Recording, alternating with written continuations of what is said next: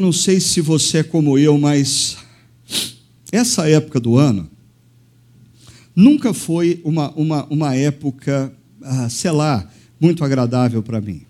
Ah, pelo seguinte, porque assim, é, é uma época do ano que parece que todo mundo demanda de você alegria. Você tem que estar alegre. Né? Festa de Natal, você tem que estar alegre. Festa de final de ano, você tem que estar alegre. Ah, e, e, e primeiro tenho dificuldade com essa demanda por ser alegre, quando necessariamente eu não estou alegre.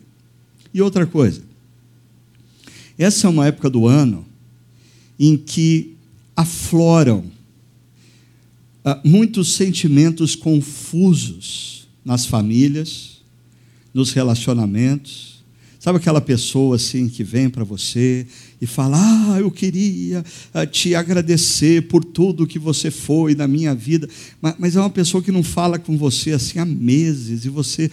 Ah, então, essa é uma época do ano que traz à tona quão complexos são os nossos relacionamentos e histórias. E eu queria conversar um pouquinho sobre isso com vocês. partindo desse pressuposto que eu comecei final de semana passado, que é falar um pouco com vocês, conversar um pouco com vocês estimular você a pensar na história por detrás da história. Semana passada, nós conversamos sobre a história por detrás da história, fazendo uso de uma profecia do Antigo Testamento. Ah, hoje eu queria fazer uso de um texto do Novo Testamento. Ah, e eu queria fazer uso de um texto pouco usado em reflexões, ah, que é um texto que é propriamente uma genealogia. E a pergunta para aqueles que talvez nunca estiveram na chácara, ou que estão recentemente na chácara, porque aquele, alguns que já estão há mais tempo já viram a gente trabalhando com genealogias, mas a pergunta, eu não sei, a maioria das pessoas que leem a Bíblia, quando chega na genealogia, pula. Né? Porque assim, não, elas olham e falam, ah, isso aqui parece a lista telefônica do século I, uh, e eu não conheço ninguém que está aqui, então para que, que eu vou gastar tempo lendo? Mas eu queria mostrar para você o quanto vale a pena, não apenas você ler, mas você prestar atenção. Olha o que diz Mateus capítulo 1, a partir do verso 1. Registro da genealogia de Jesus Cristo, filho de Davi, filho de Abraão. Abraão gerou Isaac. Isaac gerou Jacó. Jacó gerou Judá e seus irmãos. Judá gerou Pérez e Zerá, cuja mãe foi Tamar. Pérez gerou Esrom. Esrom gerou Arão. Arão gerou Aminadab. Aminadab gerou Naasson. Naasson gerou Salmão. Salmão gerou Boaz, cuja mãe foi Raabe. Boaz gerou Obed, cuja mãe foi Ruth. Obed gerou Jessé, e Jessé gerou o rei Davi. Davi gerou Salomão, cuja mãe tinha sido mulher de Urias. Salomão gerou Roboão, Roboão gerou Abias, Abias gerou Azar, Azar gerou Josafá, Josafá gerou Jorão, ah, Jorão gerou Uzias. Uzias gerou Jotão, Jotão gerou Acas, Acas gerou Ezequias, Ezequias gerou Manassés, Manassés gerou Amon, Amon gerou Josias, e Josias gerou Jeconias e os seus irmãos no tempo do exílio na Babilônia. Depois do exílio na Babilônia, Jeconias gerou Selatiel, Salatiel gerou Zorobabel, Zorobabel gerou Abiúde, Abiúde gerou Eliaquim, Eliaquim gerou Azor, Azor gerou Sadoc, Sadoc gerou Aquim, Aquim gerou Eliúde. Eliúde gerou Eleazar, Eleazar gerou Matã, Matã gerou Jacó, e Jacó gerou José, marido de Maria, do qual nasceu Jesus, que é chamado Cristo.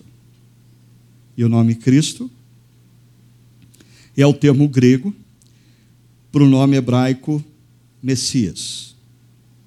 Ah, o que Mateus está dizendo no verso 16 é que um menino nasceu. E ele não é um menino qualquer. Ele é o Deus criador dos céus e da terra que entra na história para consertar o estrago que nós fizemos na história. E Mateus termina com o verso 17, como que entregando a, a, equação por detrás da genealogia que ele apresentou. Porque ele diz assim: assim, ao todo houve 14 gerações de Abraão a Davi, 14 de Davi até o exílio na Babilônia e 14 do exílio até o Cristo. não é preciso dizer que literalmente uh, tiveram 14 gerações em cada um desses períodos. Mateus, o que ele faz é, por algumas questões teológicas que eu não vou aprofundar aqui, uh, ele retira alguns nomes dessa genealogia. Uh, e, e, não existe nada de ilegal fazer isso na antiguidade. Você podia construir a genealogia apontando apenas os nomes principais ah, Mateus retira alguns dos nomes para que a conta dele feche 14, 14, 14. E por quê do número 14? Você tem que se lembrar que Mateus escreve o seu evangelho para judeus. E na cultura judaica, números, ah, eles são significativos. Ah, e olha só, antes de nós termos o nosso sistema numérico arábico, as letras equivaliam a números. E existe aqui em Mateus uma tendência para apontar para o fato de que Jesus é da linhagem do grande rei Davi. No hebraico, nós não temos as vogais, nós só temos as consoantes. Então, nós teríamos D, V e D. Ah, no sistema numérico, o D equivalia a 4, o V equivalia a 6 e o D, vocês já sabem, equivalia a quanto? A 4. Consequentemente, 14. O que Mateus está fazendo, organizando os nomes 14, 14, 14, é insistindo na sua tese. Jesus não é um mero menino. Ele é o rei aguardado, ele é da linhagem de Davi. Ele é o Deus que entrou na história para consertar a nossa história. Uma outra coisa interessante nessa genealogia é a presença de mulheres. Ah, por quê? Se você parar e voltar 20 séculos atrás, nós estaríamos no mundo que nos censos não contavam mulheres. Nos tribunais, a mulher não era tida como uma testemunha legal. Ah, em muitos cantos, a mulher era tratada até mesmo como uma propriedade do seu marido. Olha que interessante, especialmente para esse movimento ah, neofeminista que emerge nos últimos anos que faz barulho em tudo quanto é canto nas redes sociais, e tudo é a questão do resgate ah, do feminino, e que nós temos que valorizar o feminino, e que nós temos que defender os direitos da. Ah, desculpa, neofeministas. Há 20 séculos atrás, Deus já apontava para o valor da mulher. Não era comum, numa genealogia, ter nomes femininos. Na, na, verdade, não era necessário, por isso não era usual. A, a genealogia a, era, era determinada pelo nome do pai. Mas a genealogia de Jesus nos apresenta o nome de cinco mulheres.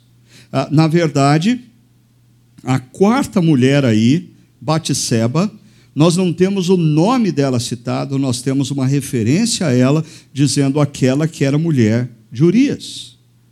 Mas essas cinco mulheres apontam para a valorização da mulher na história que Deus está conduzindo. A mulher tem grande importância na história. Mulheres são usadas por Deus na restauração de todas as coisas. Agora, se as neofeministas estão gostando desse discurso, elas não vão gostar do que eu vou falar em seguida. Ah, mas eu, eu, só queria adiantar para vocês todos, não só para as mulheres, a, a Bíblia ela é assim.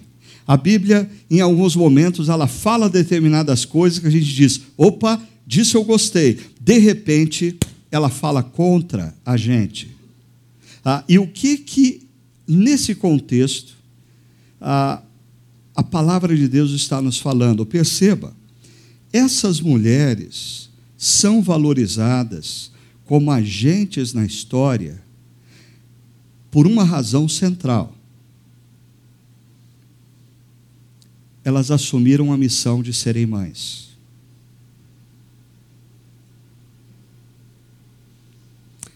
O menino que nasce em Belém só nasce em Belém porque mulheres não abriram mão da missão de serem mães. Ah, e eu estou dizendo isso por uma coisa. Esse movimento neofeminista apregoa que a mulher precisa assumir o seu papel na história, a sua importância, defender o seu valor e a razão de ser da mulher, ela atuar e atuar profissionalmente, fazer a sua carreira e provar para o mundo que ela é tão boa quanto qualquer homem na sua carreira profissional. O que esse movimento neofeminista tem roubado de inúmeras jovens mulheres é o maior privilégio que Deus deu a uma jovem mulher. O privilégio de ser mãe. E por favor, se alguém sair daqui dizendo que hoje eu defendi que a mulher só serve para ser mãe, está mentindo, está distorcendo o que eu estou dizendo. O que eu estou dizendo é que o movimento neofeminista tem tirado das nossas jovens mulheres o maior privilégio que Deus deu a elas em toda a criação: o privilégio de serem mães. E porque elas são convencidas de que a razão de ser da vida delas está na carreira profissional muitas delas, quando resolvem ser mães, têm dificuldades. E algumas não têm mais tempo. Mas eu queria dizer uma coisa aqui. Eu não estou dizendo também que mulheres que por alguma razão que foge ao controle delas, que não conseguiram ser mães, que elas não têm razão na história. Não é isso que eu estou dizendo também. Ah, eu, tô, eu, eu tenho certeza que você, que desejava biologicamente ser mãe e por alguma razão não conseguiu, ah, Deus está fazendo uma obra em você e através de você.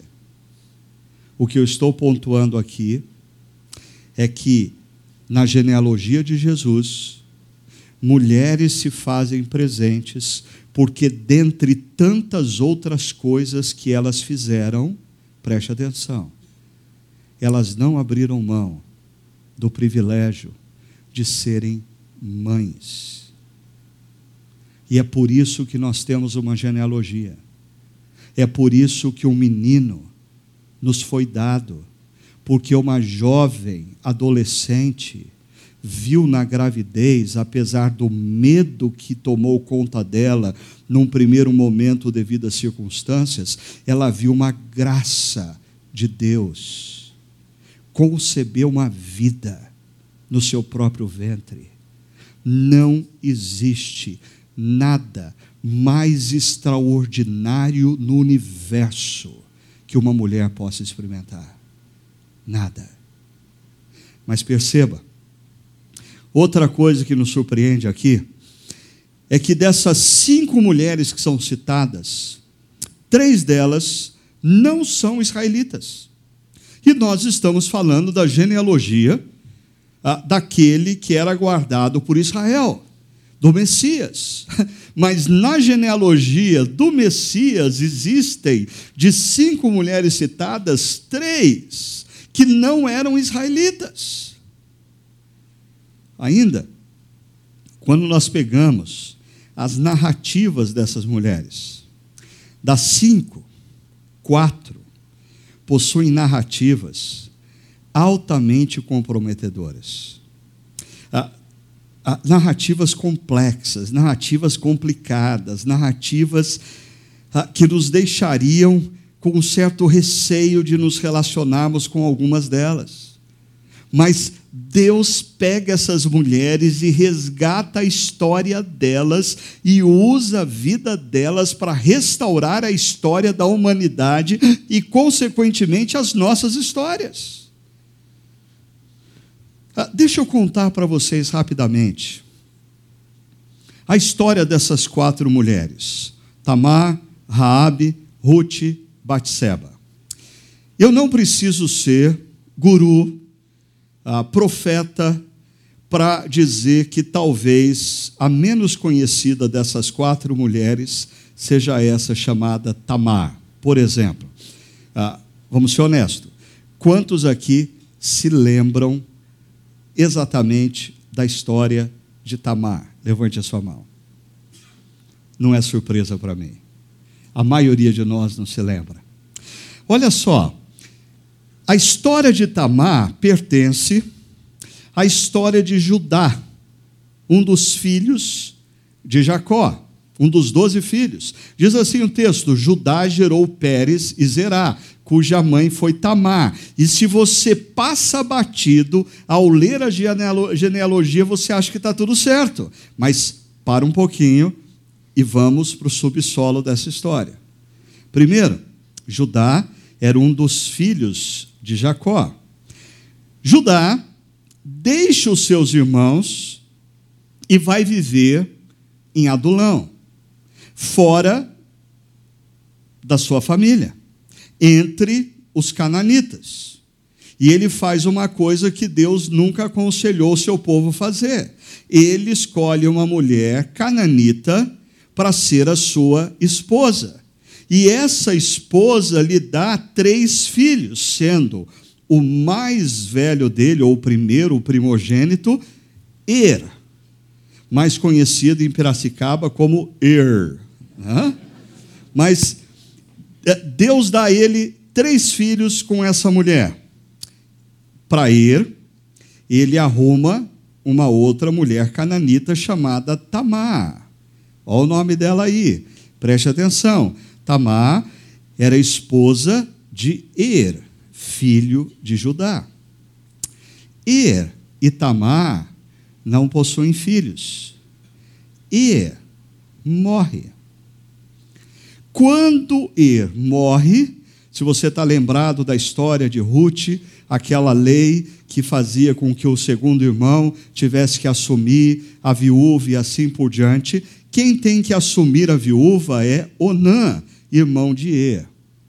Mas Onã se nega a engravidar a esposa de Er, porque ele não quer dar uma descendência a Er. Presta atenção. Se ele concebe um filho com essa mulher, na história esse filho seria tido como filho de Er. E ele não quer dar uma descendência ao irmão. E ele se nega a engravidar a esposa do seu falecido irmão. E Onã também vem a morrer. Os homens naquela época morriam com uma tremenda facilidade, né?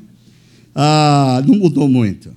Mas olha só, então, Judá orienta Tamar a esperar pelo seu filho mais novo, Selá, que ainda era, talvez, um pré-adolescente ou uma criança. Ah, e ele diz para Tamar esperar na casa do pai dela, para que Selá tivesse um pouco mais de idade, a fim de poder assumi-la como esposa. O problema é que Judá, consciente ou inconscientemente, se esquece de Tamar.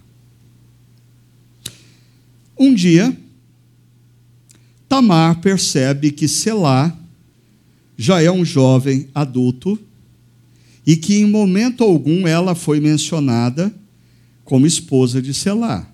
Em outras palavras, Tamar percebe que ela está sendo enrolada pelo seu sogro Judá. E ela fica sabendo que o seu sogro vai fazer uma pescaria na região em que ela morava.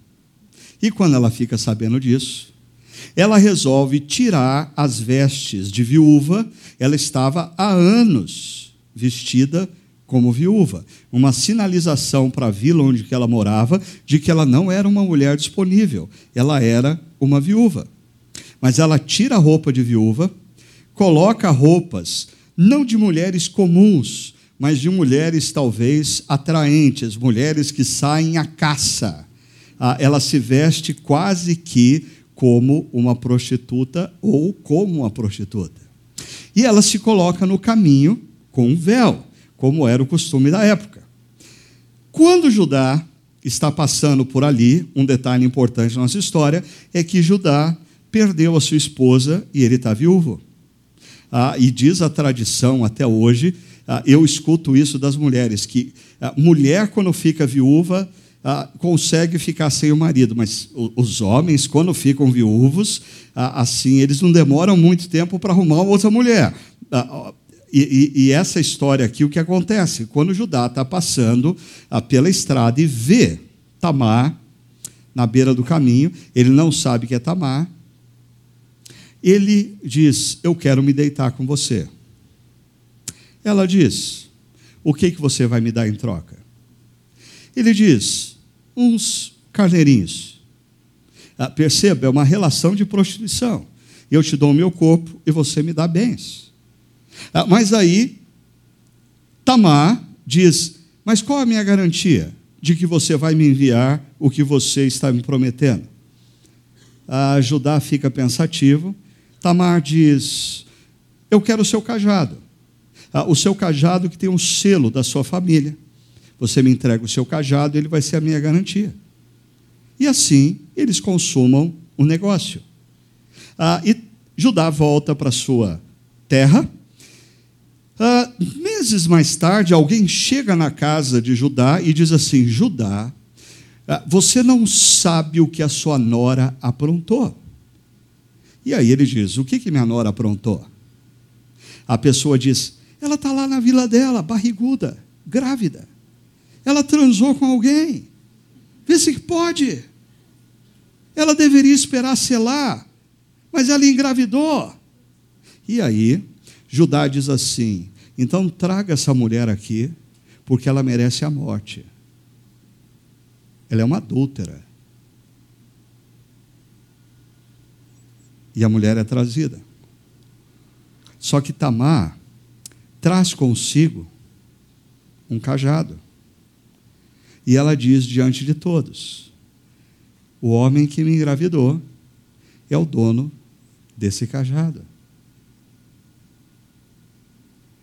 Na genealogia de Jesus, nós temos um incesto.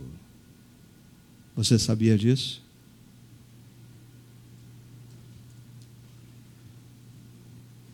Perceba, Tamar, na genealogia de Jesus, é a marca de um incesto. E eu quero que você perceba que as pessoas que estão nessa genealogia não são pessoas que ali estão porque elas foram melhores do que as outras. Elas estão porque Deus as usou pela sua graça. E cada história que você ouvir a começar de Tamar, você precisa se lembrar de uma frase: Nós precisamos de um redentor. Segunda história, Ruth, ou perdão, Raabe. O texto diz: Salmão gerou Boaz. Boaz já é conhecido de vocês. Recentemente a gente falou aqui de Boaz, um quarentão, boa pinta, latifundiário, solteiraço, né? Ah, mas olha o que o texto diz: que Salmão gerou Boaz cuja mãe foi Raabe. Mateus traz essa novidade para todos nós. Boaz era filho de Raabe. Quem é Raabe? Raabe era uma prostituta na cidade de Jericó. Quando o povo de Israel estava prestes a entrar na terra de Canaã, alguns espias são enviados até Jericó. Ah, e esses espias, quando entram em Jericó, o rei de Jericó fica sabendo que existem espias e começa a procurar esses homens para matá-los. Quem os acolhe, quem os esconde? Raabe. Então, Raabe e a sua família é poupada quando da invasão de Israel a Jericó. Ela sobrevive. Ela passa a viver no meio de Israel. Ah, e ela vai se tornar a mãe daquele cara boa pinta, latifundiário, educado, cortês, romântico. Você diria que esse cara teve uma mãe que na sua história foi uma prostituta? Eu, eu quero que você perceba o que Deus faz nas nossas vidas. Primeiro, uma mulher que foi uma prostituta, ela, ela não está com o seu futuro definido. Deus pode mudar o seu presente e redefinir o seu futuro. Ah, ela se torna a mãe de um homem que se tornará o bisavô do rei Davi, e o seu filho entrará na genealogia do Messias. Ah, uma outra coisa que essa história me faz pensar. Ah, hoje nós ah, vivemos uma tendência muito grande de explicar os nossos erros baseado nos erros dos nossos pais. Ah, nós somos o que somos porque nós fomos tratados assim. Nós somos o que somos porque o meu pai disse isso, a minha mãe fez isso. Ah, o, em outras palavras, o culpado de eu ser o que eu sou são os meus pais. Ah, não quando você fala de evangelho. Não quando você fala de ação de Deus. Porque Boaz é um cara que chama atenção pelo seu critério, ah, pela sua ética, pela sua moral. Ou seja, ah, Boaz não teve que reproduzir os erros da sua mãe. Deus fez uma nova história a partir da vida de Boaz. Mas perceba, na genealogia de Jesus, além da marca de um incesto, nós temos a marca da prostituição.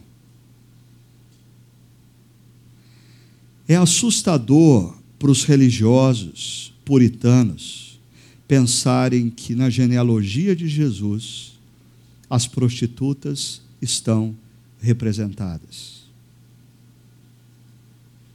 É assustador para vocês?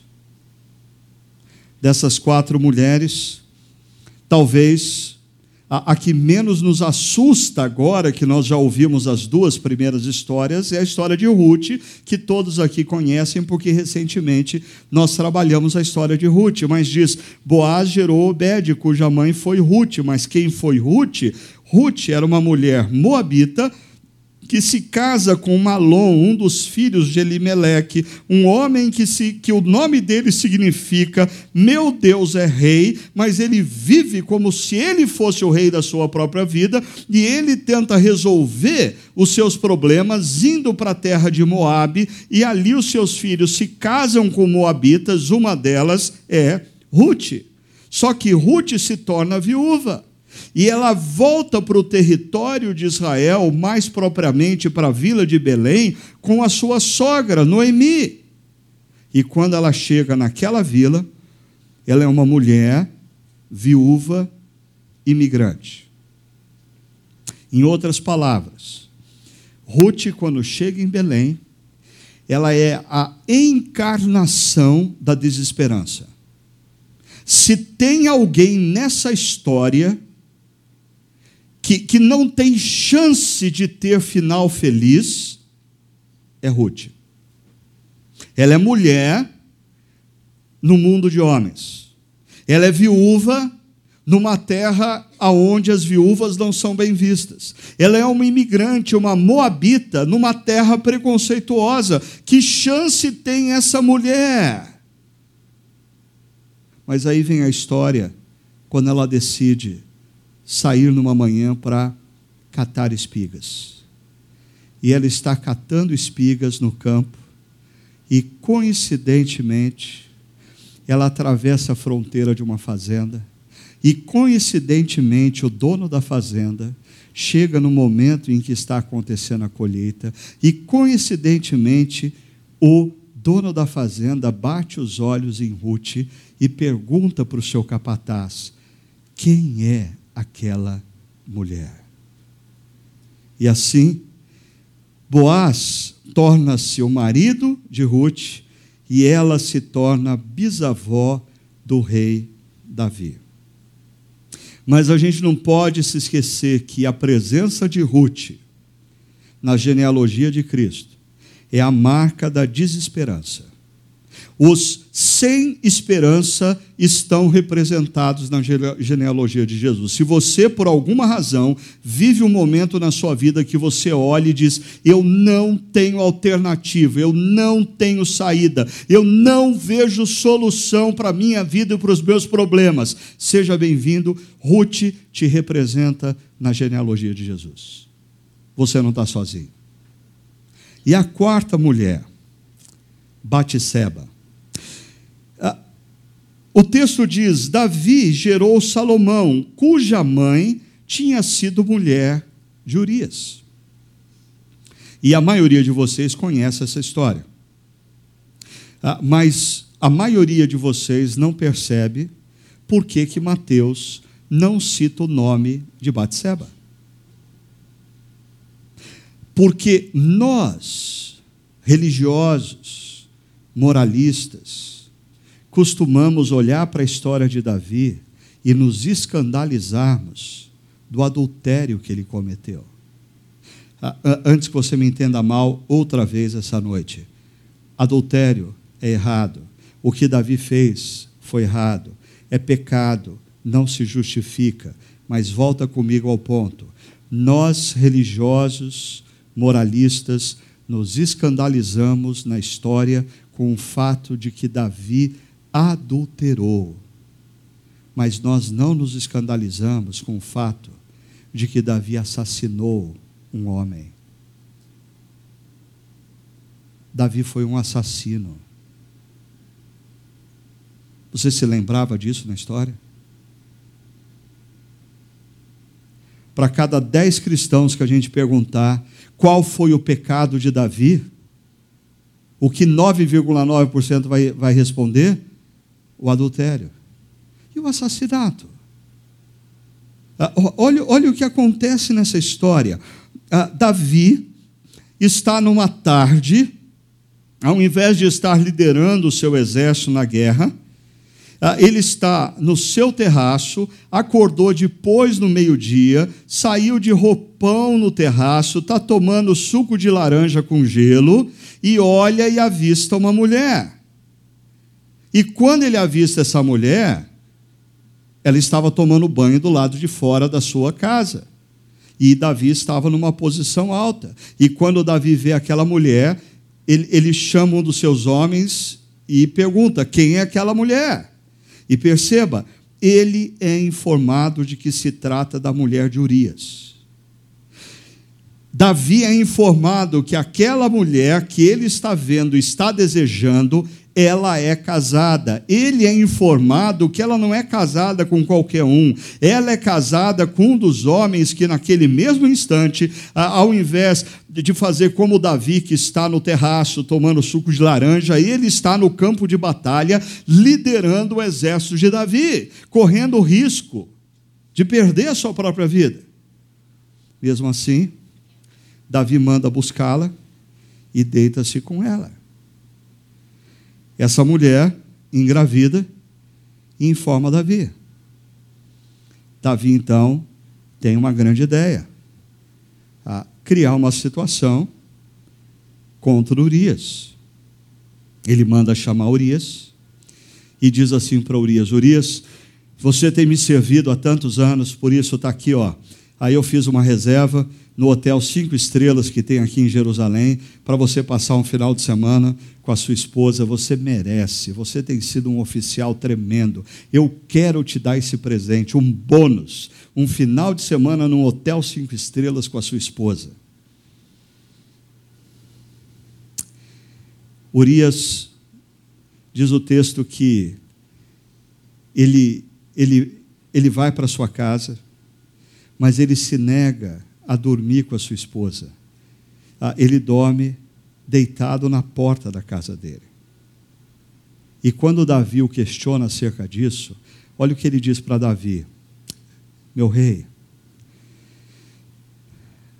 eu sou um oficial do exército.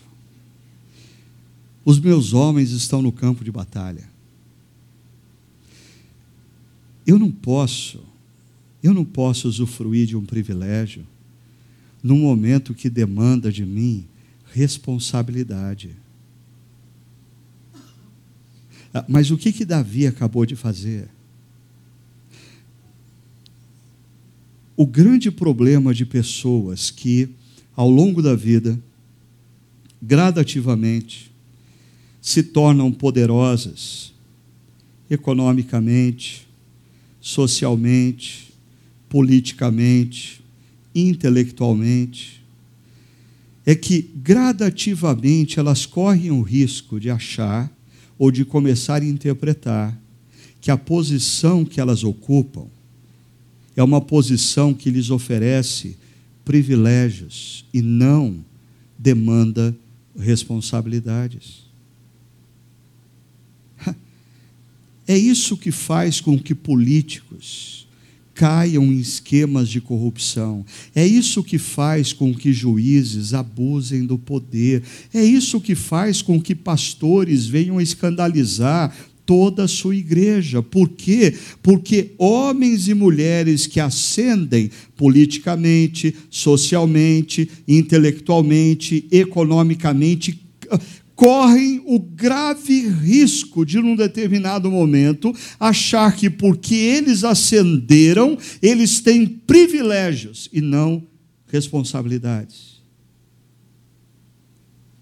Davi abriu mão dos privilégios, da responsabilidade para ter privilégio. Urias diz não para os privilégios porque ele é responsável. Então Davi entrega para Urias uma carta selada pelo rei para entregar para o general do exército. E Urias fielmente leva essa carta até o campo de batalha e fielmente entrega para o general. O general lê e nessa carta diz: coloque Urias no fronte da batalha. Urias não sabia, mas ele levou até o general a sentença de morte dele. Todo o plano de Davi parecia perfeito. Ele só se esqueceu de um pequeno detalhe: Deus. Deus. Às vezes, na vida, a gente se depara com situações que o que nos impede impede de fazer a coisa errada é a possibilidade de alguém estar tá vendo. O que nos impede de fazer a coisa errada é a possibilidade das pessoas virem a saber o que a gente fez. Mas e se você tivesse condição de fazer algo com plena certeza de que ninguém ficaria sabendo? Ainda assim, você estaria cometendo o mesmo erro que Davi cometeu. Se esquecer de um detalhe: Deus sabe. Deus sabe. E aí, o profeta Natan vem até Davi e revela o plano cruel de Davi. Batseba é a marca de um adultério e de um assassinato na genealogia de Jesus. Assassinos estão representados na genealogia de Jesus. Adúlteros estão representados na genealogia de Jesus. Imigrantes sem esperança estão representados na genealogia de Jesus. Pessoas que foram alvo de abuso sexual, de abuso de poder, estão representados na genealogia de Jesus. Essa é a família do nosso Salvador. É uma família marcada pelo incesto, pela prostituição, pela desesperança, pelo adultério, pelo assassinato, dentre tantas outras coisas. Eu não sei se você está pensando assim, mas aonde o Ricardo está querendo chegar com toda essa história? Eu diria, primeiro, nós, evangélicos, brasileiros, grandemente influenciados muitas vezes pelo pragmatismo norte-americano, criamos uma idealização de família bíblica. E nós muitas vezes nos sentimos culpados e pesados porque a gente não consegue ter o modelo de família idealizado nos livros norte-americanos do marido perfeito, da esposa perfeita, dos filhos perfeitos, dos netos perfeitos, e toda a lógica dessa ideologia de se você fizer as coisas certas, vai dar tudo certo. Se você cumprir tudo que você que está na Bíblia, a sua vida vai ser bem sucedida e o seu casamento vai dar certo. Ah, mas esses livros nunca leram acerca das famílias bíblicas? A família bíblica é isso aqui.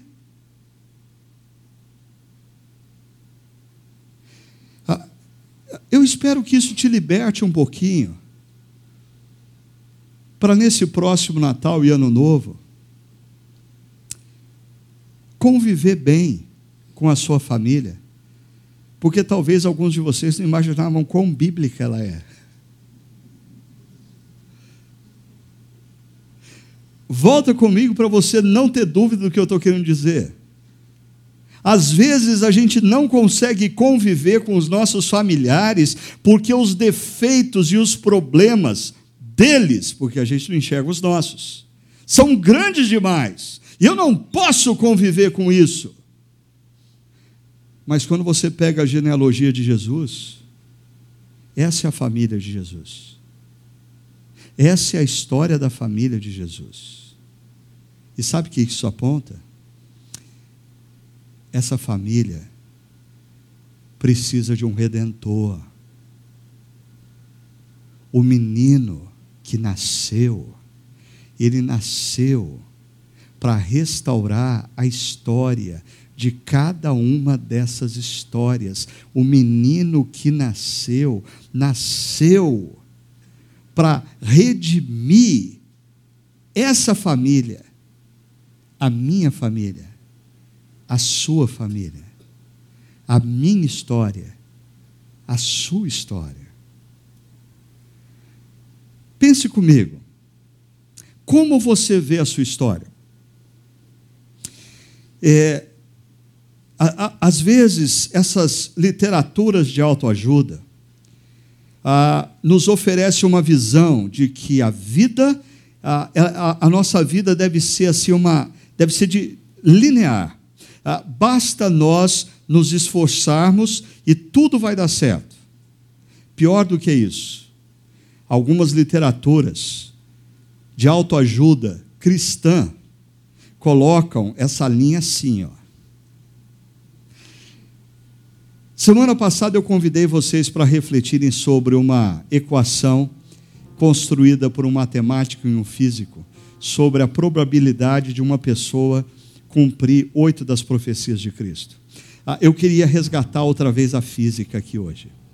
E eu queria perguntar para você o seguinte: pensa na dificuldade de você mover um objeto em linha reta.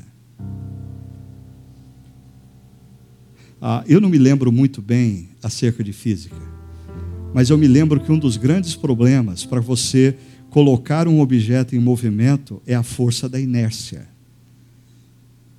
E para você mover a sua vida, se a sua vida é uma linha reta, tudo depende de você. Você tem que botar toda a força para que tudo dê certo. Pior ainda, é se a sua vida é a linha de baixo, aonde você almeja crescer, crescer, crescer, crescer, crescer, a, a, ir cumprindo todas as ordenanças bíblicas e ser um marido cada vez melhor, uma mãe cada vez melhor, um pai cada vez melhor. A, perceba o problema aqui. Você tem que empurrar esse objeto que é a sua vida, linha acima. Você não vai dar conta. E você está se esquecendo de um pequeno detalhe que faz toda a diferença. O menino nos foi dado porque Deus sabe que nós não somos capazes de fazer isso. Você precisa de um redentor. Como homem, como mulher, como esposa, como marido como viúva, como divorciado, divorciada, como solteiro, como filho. Você precisa de um redentor. E, e, ao olhar a genealogia de Jesus, talvez as nossas vidas deveriam ter sido, ser, ser vistas assim. As nossas histórias são histórias de altos e baixos. Não adianta a gente fazer de conta. Ninguém aqui tem história que só sobe. Todos nós aqui temos momentos em que nós erramos, que nós tomamos as decisões equivocadas. Alguns desses erros foram pequenos e sem grandes consequências, outros foram desastrosos, grotescos grotescos, deixaram marcas nas nossas vidas e na vida daqueles que nos cercam. Mas quando você concebe a vida assim, usando a mesma imagem da física, o que acontece? A força não depende mais de você. É a graça de Deus que te move. É a graça de Deus que se renova a cada dia. É a graça de Deus que te levanta quando você cai. O segredo da caminhada cristã, eu aprendi na minha juventude, logo nos primeiros anos como discípulo de Cristo. Um dos meus mentores espirituais disse assim: Ricardo, quando nós caminhamos com Jesus, nós desejamos acertar. Ah, e nós temos que estar lendo a palavra, orando, buscando forças para tomar as decisões corretas. A gente precisa procurar sim fazer o que glorifique a Deus através das nossas ações, das nossas palavras. Mas às vezes nós vamos tropeçar. E quando a gente tropeçar, nós temos duas possibilidades ouvir a voz do inimigo das nossas almas, que o, o nome diabo no grego significa acusador, que vem e diz assim: agora não dá mais. Você acha que Deus vai usar uma pessoa como você? Olha o que você aprontou da sua vida. Você acha que de, de, da sua história Deus pode escrever uma, uma biografia inspiradora? Você não tem mais chance nenhuma. A sua história acabou. Talvez o acusador disse isso para Tamar. Talvez o acusador disse isso para Davi.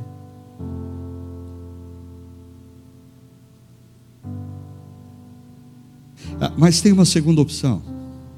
Aquele meu mentor espiritual dizia: você se lembrar que Jesus morreu naquela cruz, por isso, você se apropriar da graça, se levantar e continuar caminhando,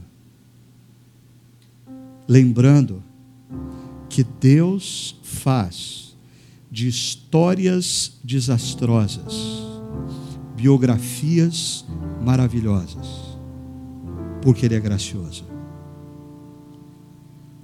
Assim, não existe história que Deus não possa restaurar. Sabe por quê? Em cá, Lud. Um menino nos foi dado. Nele existe perdão, nele existe graça, nele existe surpresa. Deus nos usa de maneira surpreendente, apesar de não merecermos. Nele existe esperança. A genealogia de Jesus, por um lado, revela quem nós seres humanos somos. Por outro lado, revela quão gracioso, quão amoroso, quão maravilhoso, quão poderoso é o nosso Deus, capaz de restaurar as nossas histórias. Você crê nisso? Você crê nisso? Então, nesse Natal, deixe de olhar para pessoas à sua volta como pessoas que não têm mais jeito. Deixe de olhar para a sua história pessoal como a história que não tem mais como ter final feliz. Sabe por quê? Um menino nos foi dado ele é o redentor das nossas vidas e da nossa história. Agora faça dessa canção uma oração poderosa. Amém?